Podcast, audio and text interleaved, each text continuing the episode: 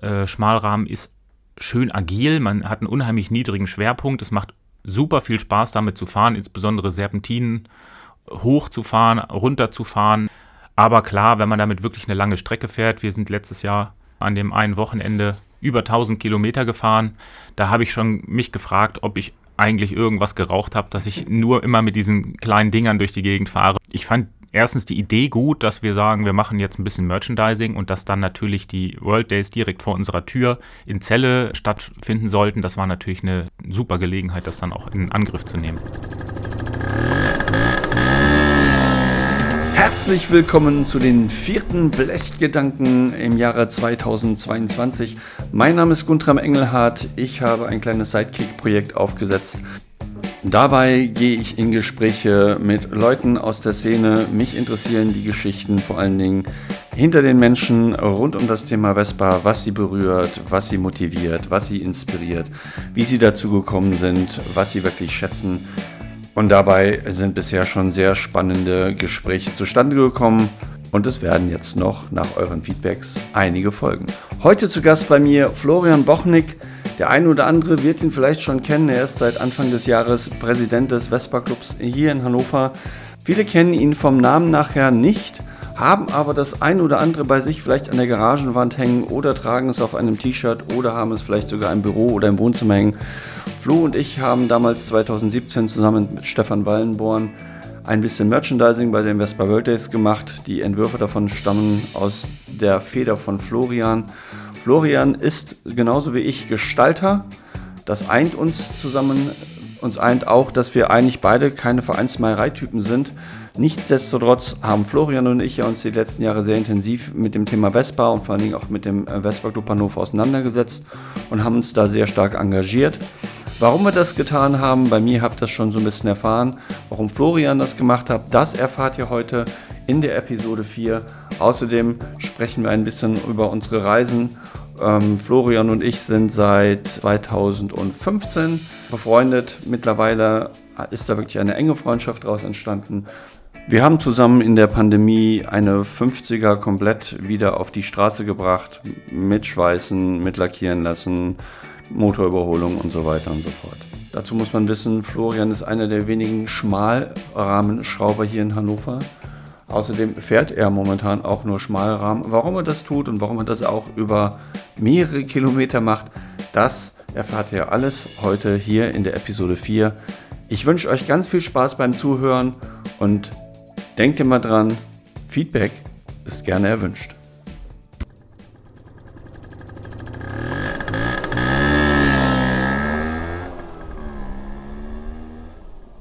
Herzlich willkommen zum Blechgedanken-Podcast. Wir haben heute Episode 4 schon. Drei habt ihr ja glücklicherweise schon hören können. Heute bin ich mal nicht irgendwo weit weggefahren, sondern ich sitze jetzt hier in meiner kleinen Garage mit den Wespen und neben mir sitzt Flo. Moin. Flo ist, wir, Flo und ich, wir kennen uns ein paar Tage. Flo wird sich auch gleich nochmal vorstellen. Wir sind zum Vespa-Fahren, glaube ich, zusammengekommen 2015. Da habe ich dich das erste Mal beim Maikorso gesehen, Ton in Ton. Gehen wir gleich noch näher dran. 2016 waren wir schon zusammen bei den Vespa World Days in Saint-Tropez.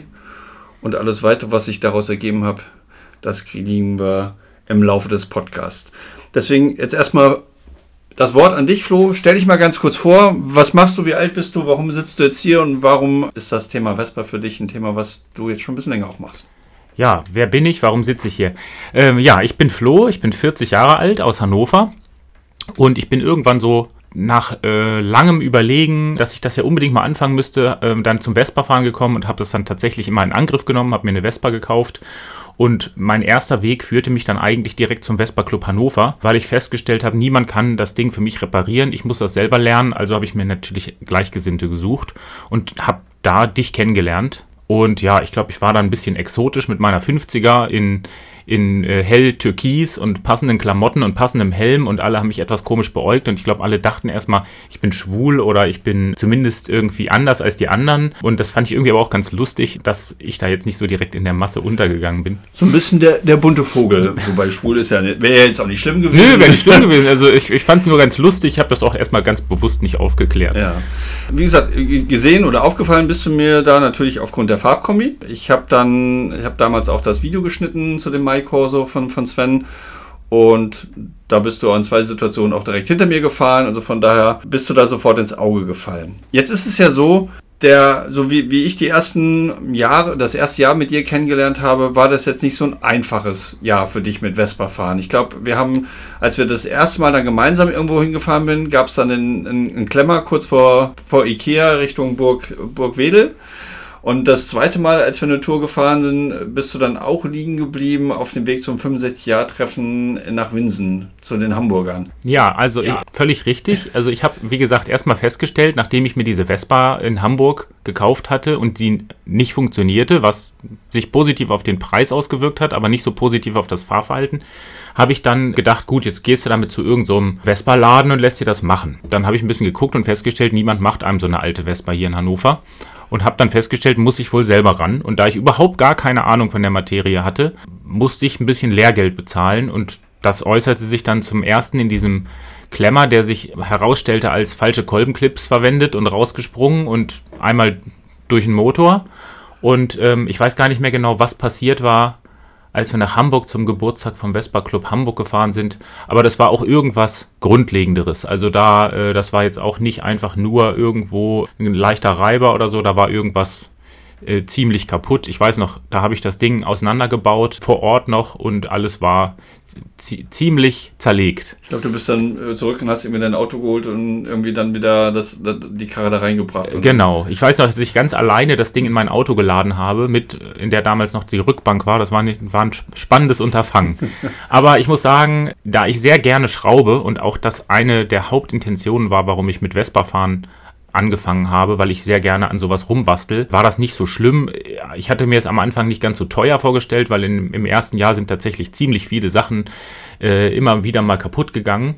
Aber als ich dann mein erstes solides Setup gebaut hatte, war es dann eigentlich sehr gut und die Vespa, die ich damals aufgebaut habe, die fährt heute immer noch, ohne dass ich da irgendwas wieder dran machen musste. Einwandfrei, also das ist, glaube ich, so ziemlich meine zuverlässigste Vespa inzwischen. Das hat ja Vor- und Nachteile, wenn man sich in so ein Thema einarbeitet. Auf der einen Seite ist es schön, wenn man weiß, dass es dann geht und funktioniert und lange hält. Der, der Nachteil ist, was vorhin gesagt, in Hannover gibt es nicht mehr so viele Werkstätten, die an alten Wespen schrauben. Das bedeutet ja ganz häufig, dass andere Leute, die eben nicht so viel äh, Durchhaltevermögen haben wie du, dann zu einem hinkommen und sagen, mach mal was. Also in Hannover gibt es aus meiner Sicht immer noch zwei Leute, die gerne in Anführungszeichen an Smallfriends schrauben. Einer davon bist du.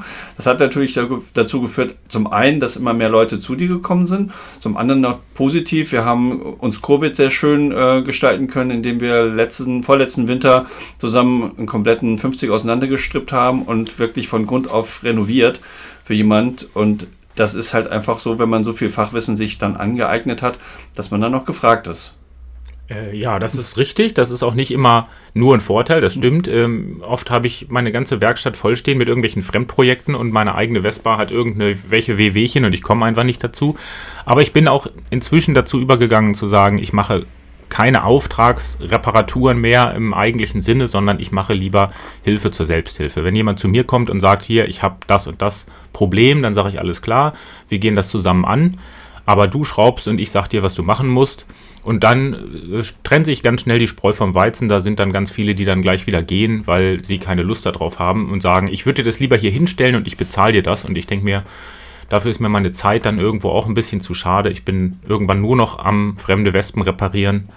Und gerade jetzt, wo das Wetter so schön ist, möchte man ja auch mal wieder ein bisschen fahren. Ich wollte gerade sagen, also ein bisschen reparieren ist immer ganz gut. Ich versuche bei mir immer so 30, 70 zu halten, 70 Prozent fahren, 30 Prozent reparieren. Je mehr Wespen natürlich im, im Stall stehen und äh, je häufiger passiert auch irgendwas. Du hast ja dann nicht nur eine jetzt, du hast ja auch zwei, drei da stehen. Das ist natürlich dann, eigentlich ist an den eigenen ja auch schon immer was zu tun. Und es ist auch sinnvoll, und das sagen wir auch, glaube ich, mit allen, die zu uns kommen und sagen, ich würde mir gerne eine alte Vespa kaufen. Eine alte Vespa zu besitzen bedeutet, man muss ein paar grundlegende Sachen einfach lernen. Man muss Man muss Schrauben lernen, man muss Züge wechseln können, man muss Reifen wechseln können, äh, wegen jeder Kleinigkeit hin zu, einem, zu einer Werkstatt zu fahren, die in Hannover nicht wirklich zahlreich vorhanden sind, ist etwas schwierig. Du bist ja genauso wie ich mit einer 50er angefangen. Bei mir war es dann London, wo ich gesagt habe, nach fünf Jahren fahren so, mh, 50er ist ganz cool, aber lange Strecken ist irgendwie nicht. Von daher ist es irgendwann sinnvoll, mal den Motorradführerschein zu machen. Bei dir hat das nicht ganz so lange gedauert. Ich weiß nicht genau, wann das war. War das so 2018, 2019? Wann hast du deinen Motorradführerschein nachgemacht? Also erstmal habe ich ja nicht wirklich mit einer 50er angefangen, sondern nur mit einem kleinen Kennzeichen. ähm, also als ich diese Vespa gekauft habe, ohne irgendwie was zu wissen, was da genau verbaut ist, habe ich später herausgefunden, da waren 100er Zylinder drauf mit einem 16er Vergaser, passte also alles nicht so richtig zusammen, fuhr dann unterm Strich ungefähr 60, war okay. Ähm, habe ich dann irgendwann umgebaut auf 85 Kubik. Das ist eigentlich ein sehr angenehmes Setup, um damit so in der Stadt rumzufahren. Ähm, und irgendwann ging es mir auf den Nerv, nicht einfach so auf dem Schnellweg fahren zu können, ohne mich ständig umgucken zu müssen. Bei Ausfahrten immer derjenige zu sein, wegen dem alle einen Umweg fahren müssen. Und außerdem habe ich gedacht, ich würde gerne mal so eine lange Tour machen, aber mit einer nicht ganz legalen Vespa, ähm, die dann auch nur ein kleines Kennzeichen hat, dann so eine Tour zu fahren, dann muss man auch erstmal jemanden finden, der bereit ist, da mitzufahren. Und ähm, dann ging das relativ fix, dass ich gesagt habe, ich habe Lust, jetzt einen Motorradführerschein zu machen. Du hast es gesagt, wir waren zusammen in Saint-Tropez bei den World Days, was ganz großartig war. Und ich glaube, da war dann schon für mich klar, ich mache jetzt mal einen Motorradführerschein. Ich musste mich dann bloß selber ein bisschen in den Hintern treten, das dann auch mal anzugehen. Aber das hat ja gut funktioniert. Und ich meine, mittlerweile möchte man das gar nicht mehr missen. Man muss zwar nicht Motorrad fahren, weil du hast auch kein Motorrad bei dir in der Garage stehen, genauso wenig wie ich das habe, sondern wir fahren dann die Touren längere Strecken mit der Vespa. Kommen wir gleich auch nochmal zu. Wir sind ja die letzten zwei Jahre auch immer unterwegs gewesen. Saint-Tropez ist eigentlich ein ganz gutes Stichwort. War für mich auch einer der, der besseren Vespa World Days bisher, einfach weil die Natur und die Umgebung traumhaft war. Wir waren eine tolle Clique. Äh, die Strecke da unten war super, das Wetter war grandios. Und, aber der Grund, weswegen uns Saint-Tropez noch enger zusammengeschweißt hat, ist eigentlich, dass wir irgendwann da saßen und festgestellt haben, dass das Merch, was dort bei Saint-Tropez verkauft worden ist, weil ich brauchte ein Mitbringsel für jemand, äh, sehr überschaubar war. Und als wir dann abends gemütlich beim Essen vor unserem Mobile Home saßen, kamen diese Gespräche hin, wenn nächstes Jahr in Vespa, die Vespa World Essentielle sind, da müssen wir doch irgendwas machen. Und für diejenigen, die das vielleicht noch wissen, äh, Flo und ich haben zusammen mit Stefan Wallenborn, Vespa Valley, auf dem Vespa World Days in Celle ein bisschen Merch verkauft. Ein bisschen ist untertrieben, es war, glaube ich, ein bisschen mehr und es, äh, die, man hat uns ja auch die Bude eingerannt. Ja, richtig. Also das stimmt. Erstmal muss ich sagen, Saint-Tropez war ganz großartig, waren bisher meine schönsten World Days, also sowohl unsere Touren als auch so die ganze Atmosphäre, das ganze Entspannte und diese Unmengen Wespen auf dieser kleinen Küstenstraße fand ich einfach wunderbar. Hätte ich noch zwei Wochen länger machen können. Habe ich dann ja auch noch zwei Wochen in Form von einem kleinen Urlaub quer durch Frankreich verlängert. Und ähm, ja, wir, wir kommen ja beide aus dem Grafikdesign-Hintergrund und ja, ich weiß noch, wie wir da saßen und uns unterhalten haben, dass es ja überhaupt keine schönen Poster gibt und nur ganz wenig so T-Shirts, Aufkleber und solche Sachen. Und ich fand erstens die Idee gut, dass wir sagen, wir machen jetzt ein bisschen Merchandising und dass dann natürlich die World Days direkt vor unserer Tür in Celle ähm, stattfinden sollten. Das war natürlich eine super Gelegenheit, das dann auch in Angriff zu nehmen. Ja, hier nochmal ein Dank an Zelle, weil ohne die Zeller, die uns die Möglichkeit gegeben haben, dass wir das machen dürfen, wäre das gar nicht gegangen. Aber wir sind ja kooperativ mit, den, mit dem Vespa Club Zelle auch unterwegs als Vespa Club Hannover. Von daher haben wir das auf einer sehr konstruktiven, einfachen Lösungsebene umgesetzt, sodass wir da einen kleinen Stand hatten und ich glaube, wir hätten Tausende von T-Shirts verkaufen können. Ja. Letztendlich haben wir, haben wir nicht so wahnsinnig viele wie tausend verkauft, aber es waren eine Menge mehr. Und äh, es, es, freut mich immer noch zu sehen, wenn man irgendwo Bilder sieht. Ich glaube, ein, nee, zwei Jahre später war im Vespa-Museum in Belfast äh, eins von unseren Postern zu sehen, was eingerahmt da auf einer Staffelei stand. Also schön, wenn man auf Vespa-Treffen durch die Gegend geht und man sieht irgendwelche Leute, die unsere T-Shirts noch tragen oder unsere Aufkleber auf ihren Rollern haben. Das war eine total faszinierende Zeit. Das ist ja, ich war auch selber völlig, äh, völlig von Socken. Leute kamen dann zu unserem Stand, an dem wir ja nun kommerziell T-Shirts verkauft haben und haben uns äh, kistenweise Bier vorbeigebracht, was sie vorher für viel Geld äh, am Bierwagen geholt hatten, weil sie unsere T-Shirts so toll fanden und das so äh, unterstützenswert, dass wir den ganzen Tag da stehen und diese T-Shirts verkaufen. Das, das fand ich schon super. Der Nachteil für uns beide war, also das Einzige, was ich aktiv bei, bei, bei den World Days in Celle miterlebt habe, war, dass ich äh, als Tourguide eine Tour gefahren bin. Ansonsten habe ich von den World Days eigentlich nur unseren Stand kennengelernt und zwei, dreimal über den Platz gegangen. Mehr war letztendlich nicht. Auch noch einmal Wache gehalten vor der Feuerwehreinfahrt, damit die frei bleibt. Also richtig aktiv waren die World Days für uns in Celle nicht. Aber es war, war einfach eine tolle Veranstaltung, weil sie auch in der Größe so friedlich und so entspannt war. Trotz des zwischendurch Regens war auch eine tolle Veranstaltung. Ja, ich erinnere mich noch, ich habe in meinem Auto geschlafen mit Matratze drin, vor, direkt vor dem Gelände und habe dann morgens um sieben unseren Stand aufgemacht, aufgeräumt. Da kamen schon die ersten und wollten was kaufen. Und wenn ich abends um zehn überlegt habe, jetzt machen wir mal den Stand langsam zu, dann stand da bis mindestens um elf immer noch eine Schlange bis ich dann irgendwann gesagt habe, so Leute, jetzt ist endgültig Feierabend, ich muss jetzt ins Bett. Und also das waren drei sehr intensive Tage, aber ich muss auch sagen, es hat an allen drei Tagen sehr viel Spaß gemacht. Das Besondere an dir, bei mir steht ja nur ein Schmalrahmen, der Rest ist Wide und Large Frame. Du hast ja bei dir nur Schmalrahmen stehen. Also du schraubst natürlich Schmalrahmen, aber du fährst ja auch Schmalrahmen und du fährst ja auch lange Strecke Schmalrahmen. Was macht der Schmalrahmen für dich äh, besonders im Verhältnis zu, einer, zu einem Large Frame oder zu einer, zu einer Wide Frame? Da habe ich auch schon öfter drüber nachgedacht. Und äh, ich habe auch schon öfter mit dem Gedanken geliebäugelt, ob ich mir vielleicht doch mal eine Large Frame kaufen soll, weil es ja deutlich bequemer ist. Man kann die Beine mal fast ganz ausstrecken und man kann angenehmer sitzen. Aber ich muss sagen, so ein Malrahmen ist schön agil. Man hat einen unheimlich niedrigen Schwerpunkt. Es macht super viel Spaß damit zu fahren, insbesondere Serpentinen hoch zu fahren, runter zu fahren. Aber klar, wenn man damit wirklich eine lange Strecke fährt, wir sind letztes Jahr äh, an dem einen Wochenende über 1000 Kilometer gefahren. Da habe ich schon mich gefragt, ob ich eigentlich irgendwas geraucht habe, dass ich nur immer mit diesen kleinen Dingern durch die Gegend fahre und nicht mal was Anständiges kaufe. Und ständig die kaputten Finger sind natürlich auch nicht von der Hand zu weisen. Okay, die Kratzer, eine Katze hast du nicht, aber die klassischen Kratzer kennt, glaube ich, jeder Schmalrahmenschrauber. Die Strecke, die du beschrieben hast, wir sind ja, wir haben ja zwei Touren gefahren. 2020 sind wir Richtung Siegerland und Sauerland gefahren. Das waren nicht ganz 1000 Kilometer, aber fast. Und letztes Jahr dann äh, Richtung Frankfurt runter, dann durch den Taunus. Hier liebe Grüße an Gerhard von den Frankfurter Wespen. Mit dem haben wir die Touren auch gefahren. Du hast ja mittlerweile nicht mehr deinen Standardmotor drin. Du hast dir ja irgendwann einen, größeren, größeren Schmalrahmen gekauft mit einem anderen Motor-Setup, aber mittlerweile steckt ja was anderes drin. Du fährst ja mittlerweile einen Motor von EGIC. Kannst du dazu was sagen? Du fährst ihn jetzt ja schon, wie lange? Zwei Jahre? Drei Jahre?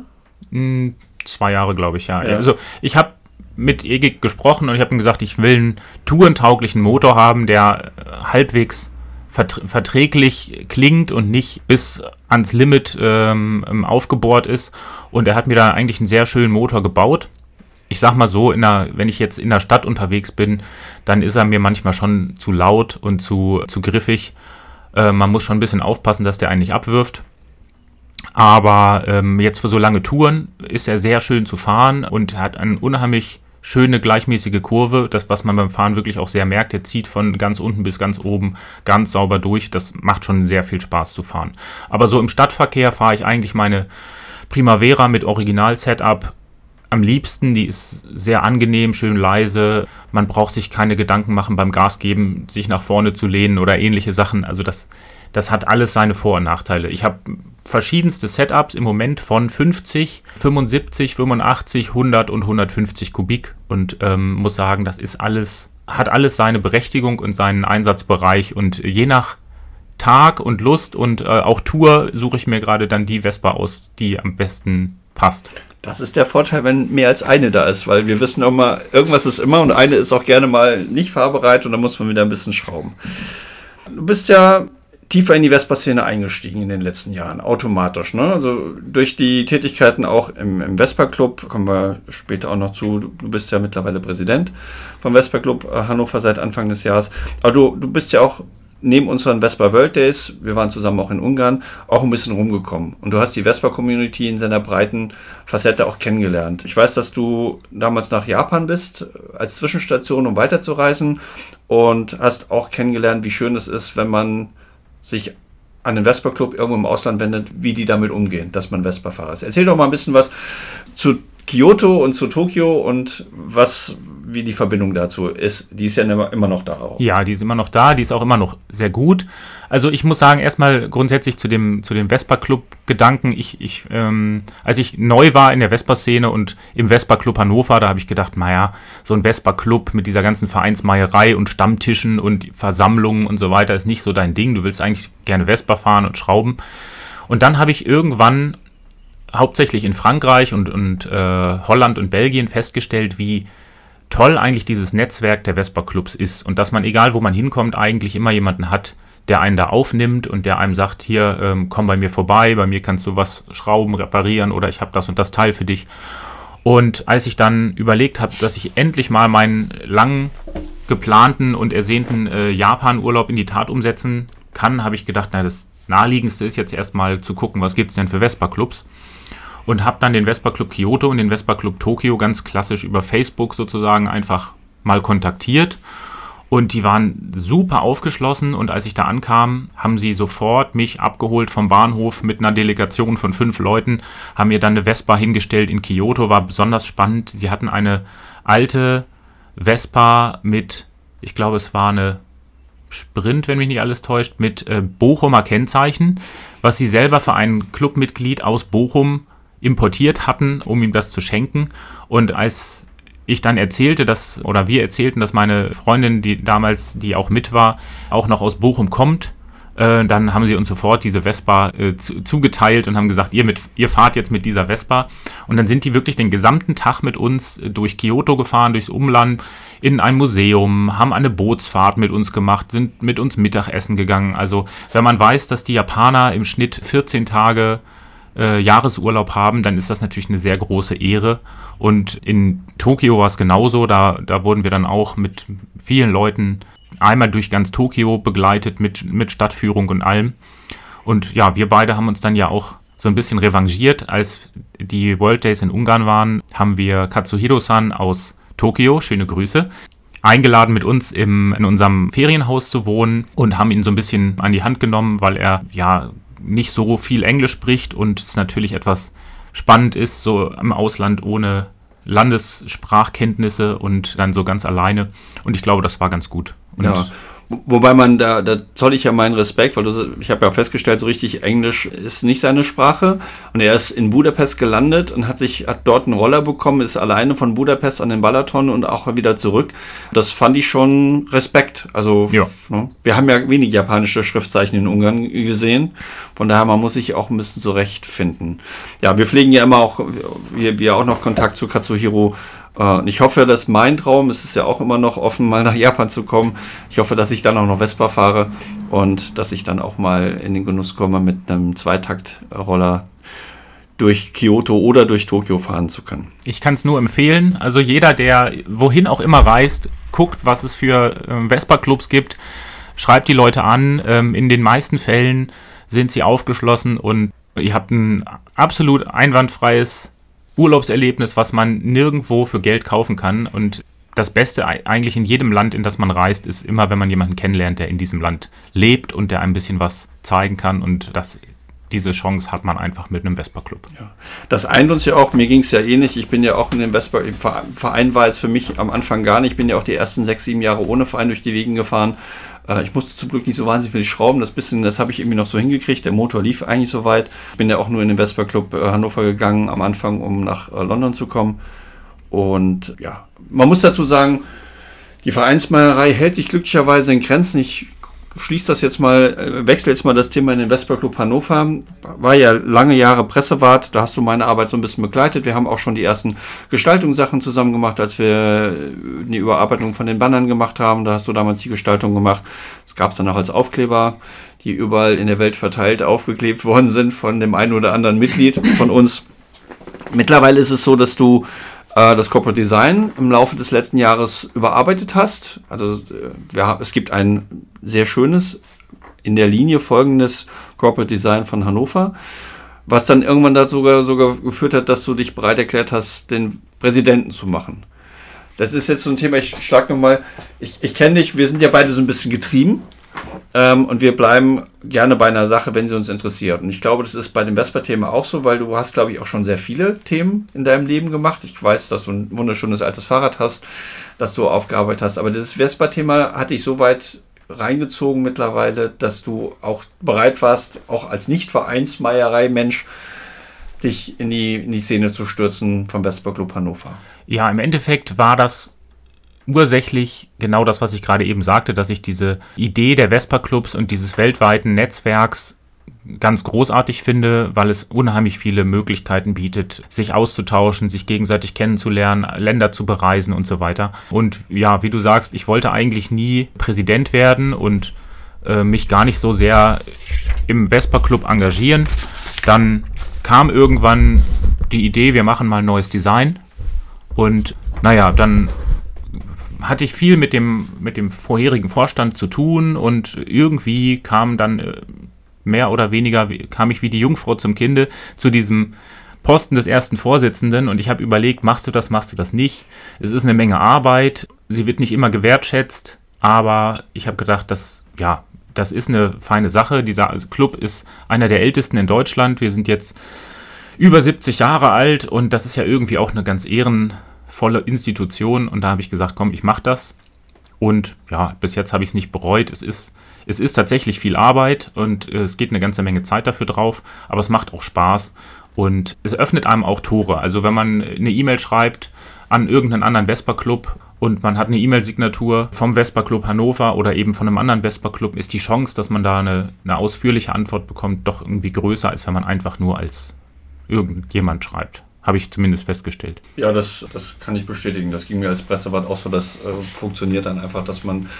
Und das ist in Deutschland ja auch so, dass der Austausch zwischen den Clubs relativ gut funktioniert. Ne? Also jetzt, jetzt am Samstag ist ja Your Halfway, da ist ja Hannover auch mit beteiligt an der Sternfahrt von den Prima Vespa-Freunden und zusammen mit, den, äh, mit Passione Wolfsburg geht es wieder Richtung, Richtung Wolfsburg und das das hat sich alles in den letzten Jahren entwickelt, was vorher nicht, es gab es vorher, sagen wir mal vor acht, neun Jahren war diese die Szene noch nicht so eng zusammen, wie sie jetzt gerade wieder gewachsen ist. Hat was damit zu tun, dass Vespa natürlich, glaube ich, auch wieder ein stärker positives Thema ist, wo viele Leute wieder mehr Vespa fahren, vor allen Dingen moderne Wespen ich weiß gar nicht, wie viele Mitglieder sind wir jetzt momentan im Club? Irgendwie zwischen 150 und 160? Nee, wir sind über 160, aber die genaue Zahl habe ich auch gerade nicht im ja. Kopf. Ähm, irgendjemand ist vor zwei Wochen eingetreten, irgendjemand anders ist vorgestern ausgetreten. Es ist so ein, so ein leichtes Auf und Ab, aber wir sind irgendwo so bei 160 ungefähr, ja.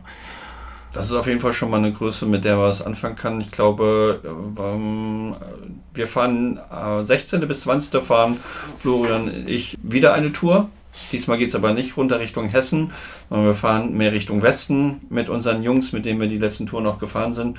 Wir machen eine kleine Holland-Tour und eine Woche vorher ist ja die ähm, Summer Drink and Drive vom Vespa Club Hannover in Springe. Genau. Und da ist es ja schön, wenn man so viele Leute hat, dass man eben genügend hat, die auch organisieren. Das ist ja das, was ich auch in den letzten Jahren mitbekommen habe. Es ist ja nicht nur so, dass wir die als Mitgliederanzahl gewachsen sind, sondern äh, sind ganz viele Leute dabei, die auch mit anpacken und helfen. Ja, ich bin auch immer wieder total von Socken, was unser Club alles auf die Beine stellt. Wir haben Vespa-Frauen, die Oster-Benefits-Ausfahrten äh, machen und Geld sammeln für, äh, ich glaube, für ein Kinderheim haben sie gesammelt. Dann machen wir äh, Weihnachtsmann äh, oder Nikolaus-Touren mit auch mit Sammelaktionen und mit großem Korso durch die ganze Stadt im Dezember und äh, eine Lichter, äh, ein Lichterkorso haben wir gemacht und äh, ach, Sommerfest und alle möglichen äh, Aktionen und auch viele spontane Sachen zwischendurch, dass einzelne Mitglieder sagen, wir machen heute die und die Tour und dann kommen tatsächlich auch 20 Leute zusammen, die da mitfahren oder mehr. Also eigentlich gibt es kein Wochenende, an dem man nicht irgendeine Veranstaltung hat, an der man teilnehmen könnte. Und das ist tatsächlich fast so wie damals in den 50ern. Da war der Club ähnlich umtriebig und es gab wirklich sehr viel äh, Möglichkeiten, Unternehmungen zu machen. Auch außerhalb des Vespa-Fahrens gab es wirklich unheimlich viel und das wird jetzt auch immer wieder mehr. Und auch die Community, um sich zu treffen und zu schrauben gemeinsam, ähm, ist da und wächst und das finde ich macht auch einfach Spaß. Mhm. Also gemeinsam schrauben. Du hast es eingangs erwähnt, wir haben im letzten Winter zusammen eine komplette Vespa äh, von Grund auf neu gemacht.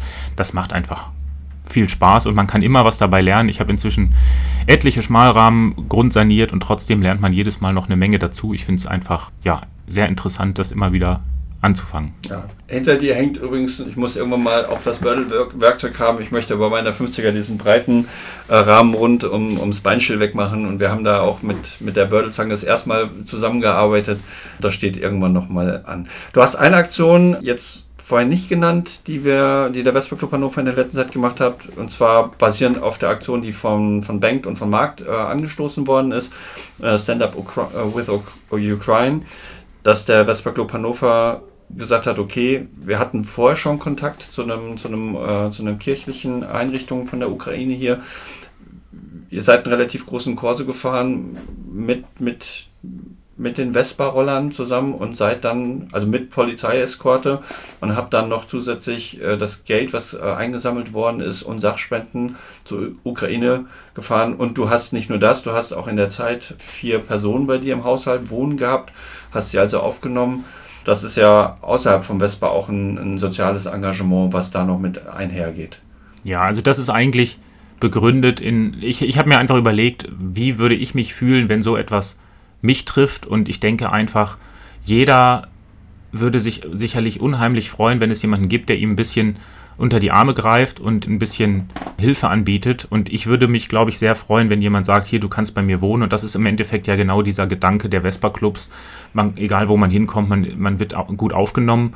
Und ich habe gesagt, kommt mit. Also ich bin da hingefahren zur ukrainischen Gemeinde, um zu helfen und Pakete zu packen und Hilfsgüter in LKWs zu laden. Und dann wollte ich mich eintragen in eine Liste für für eine Unterkunft. Und dann stand da schon die erste Familie und sagte, wir suchen eine Unterkunft. Und ich habe gesagt, hier einsteigen, mitkommen, habe die direkt mitgenommen. Die Sprachen sprechen kein Deutsch, kein Englisch. Und wir haben trotzdem zwei Monate ganz gut ausgehalten zusammen mit Google Translate und Zeichensprache. Und ich bin inzwischen auch ganz fit in Russisch. Also es, es bringt einen auch persönlich weiter. Ich finde, das hat auch ohne Vespa Club sollten das mehr Leute machen. Es ist im Endeffekt so ein bisschen wie ein Auslandsaufenthalt, der bringt einen auch immer weiter in das irgendeiner stimmt. Form. Das stimmt. Außerdem wissen wir, dass das Helfen viel schöner ist als nicht helfen. Ja, also es ist schön, helfen zu können. Es ist schön, die, die Leute zu treffen, auch wenn der Anlass äh, alles andere als schön ist. Aber ich denke mal, da kann auch was Schönes, auch Langfristiges draus werden. Und ich denke mal, sobald man das wieder kann, werde ich auch mit der Vespa mal eine Runde in die Ukraine fahren. Ja. Wir haben ja gesagt, du fährst Schmalrahmen und du hast vorhin auch gesagt, dass du zwischendurch mal geliebäugelt hast. Was würdest du denn noch gerne in deinem Stall haben, in deiner Garage, wenn du jetzt sagen würdest, das, das würde ich gerne mal fahren oder besitzen oder aufbauen? Ja, Guntram, du kennst mich ein bisschen. ähm, ich, hab, ich mag alte Dinge ich habe alte Fahrräder, alte Möbel, ähm, eine alte Wohnung und ähm, inzwischen bin ich auch selber alt und ich würde auch, glaube ich, schon sehr gerne mal eine sehr alte Vespa besitzen. Ähm, wobei mir eigentlich fast egal ist, ob das nun äh, eine Akma ist, eine Lampe unten, eine ähm, GS. Also ich fände es einfach schön, ähm, so ein bisschen retrospektiv nach hinten zu gucken und zu sagen, ich habe hier ein Stück Kulturgut, was eben nicht nagelneu ist, sondern wo wirklich eine Menge Geschichte drin steckt. Und ich gucke immer mal wieder, ob mir was über den Weg läuft, aber das, das muss zu mir kommen. Das, das ist nichts, wo, wo ich jetzt aktiv rumfahre und suche. Irgendwann läuft mir so ein Ding über den Weg und dann passt es oder es passt nicht. Und es gibt ja genügend, die wirklich Geschichte haben. Ich bin ja mit, mit einem Kanadier befreundet, der hat eine wunderschöne Geschichte gepostet zum Thema eine, eine alte Vespa, mit der sind sie damals zur Werbung für, den, für, die, äh, für die Expo in Kanada in den 60er Jahren bis nach Mexiko irgendwie runtergefahren. Und diese Vespa hat halt einfach eine, eine unglaubliche Geschichte und die, die Frau hat sie ihm jetzt übergeben, dass er sie weiter bewahren kann. Das sind so Geschichten, die, die glaube ich, also so eine Vespa mit so einer Geschichte ist einfach ein Traum. Ja, da ist die Geschichte ja fast noch wertvoller als die Vespa. Ja, und eine Vespa zu kaufen, von der man nichts weiß, ist sicherlich eine ganz schöne, ein ganz schönes Fortbewegungsmittel, aber es hat natürlich einen ganz anderen Stellenwert als eine Vespa zu haben, von der man die gesamte Geschichte kennt und die dann vielleicht sogar noch bewegt war ähm, und verschiedenste Besitzer unterschiedlichste Sachen damit gemacht haben. Also irgendwann läuft mir sowas über den Weg und dann hoffentlich mit Geschichte. Ja. Zum Thema Touren, also wie gesagt, wir fahren ja die, die Holland-Tour ähm, über, über, was das, nicht Pfingsten ist es nicht, aber im, im Juni.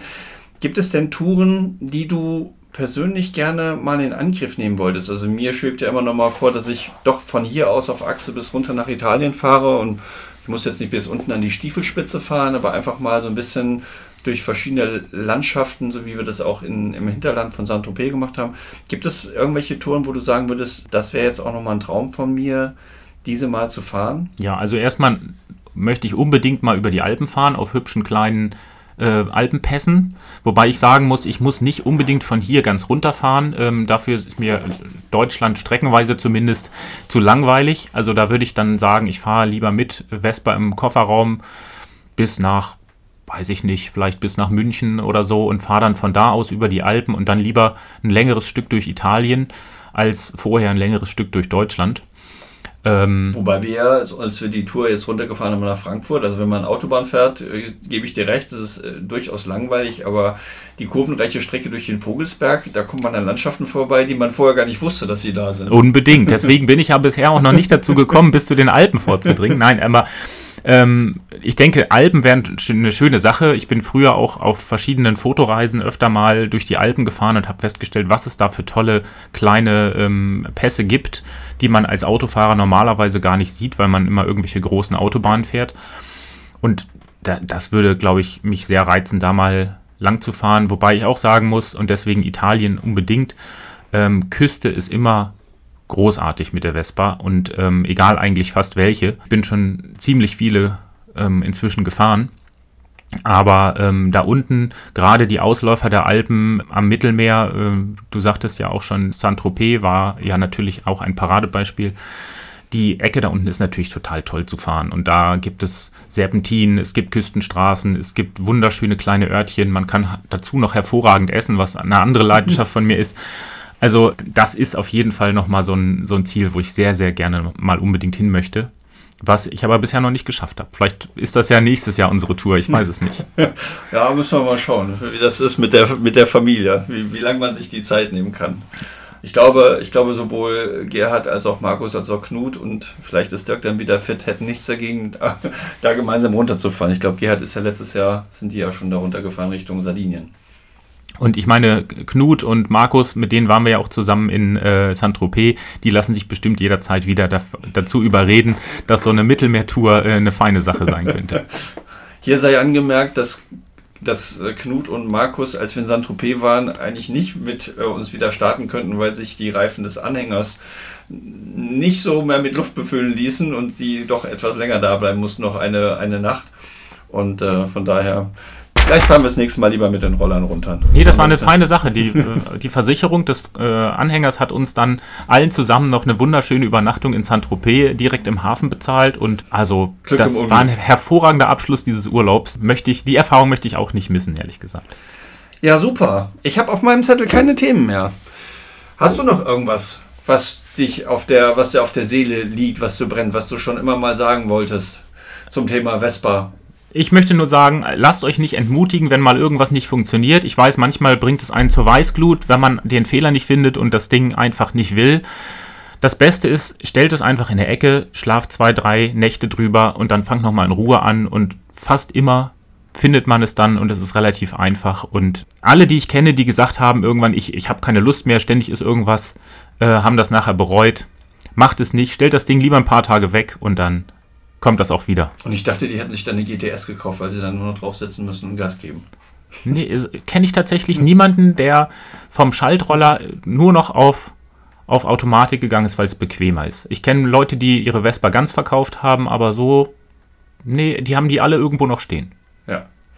Dann sage ich allerherzigsten Dank, Flo, für, diesen, für dieses Interview. Es war mir eine Ehre. Vielen Dank äh, an dich. Hat mir wie immer Spaß gemacht. Vor allem musste ich diesmal nicht fahren. Die beiden nächsten Interviews, ähm, da geht es ja Richtung Westen. Da wird es wieder ähm, live gehen. Und danach das Interview, da habe ich gestern ja schon mal getestet über Zoom. Wie ist denn so ein Ferninterview? Und war sehr positiv überrascht, dass es von der Tonqualität eigentlich ganz gut ist. Wir gucken einfach mal.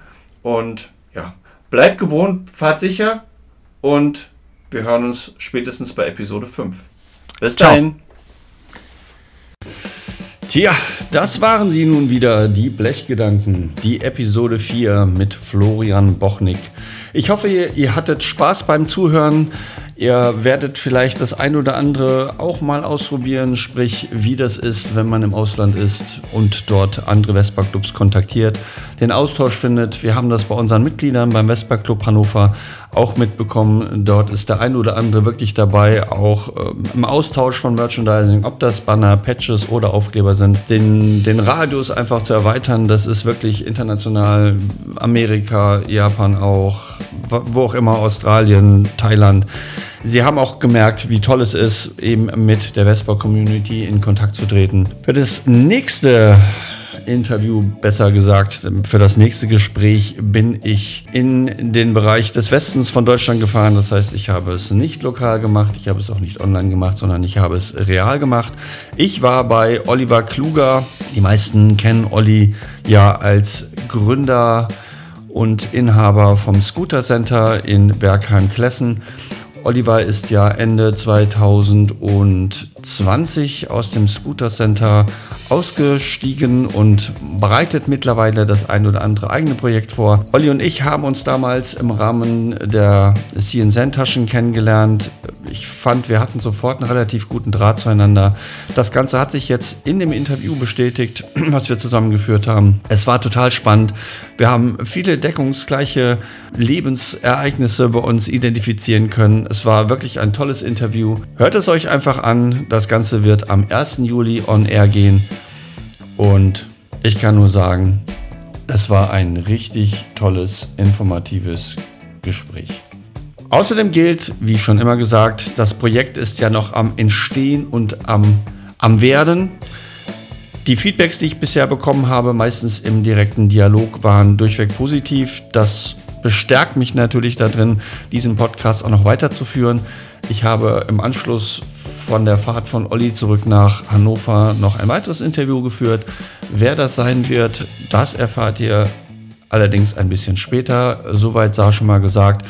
Es ist mal wieder ein anderer Blick in die Szene und darum geht es mir ja auch, Vespa-Geschichten von und für Vespa-Fahrer äh, einfach zu dokumentieren und on air zu geben weil ich denke, der Blick hinter die Kulissen ist durchaus spannender und viele Sachen weiß man natürlich auch so gar nicht, auch wenn man sich schon seit Jahren kennt. Bleibt gesund, fahrt sicher, wir sehen uns auf der Straße. Hier nochmal ein kleiner Dank an Veit Schiemann vom Old Style Magazin für den Slogan. Bis zum nächsten Mal.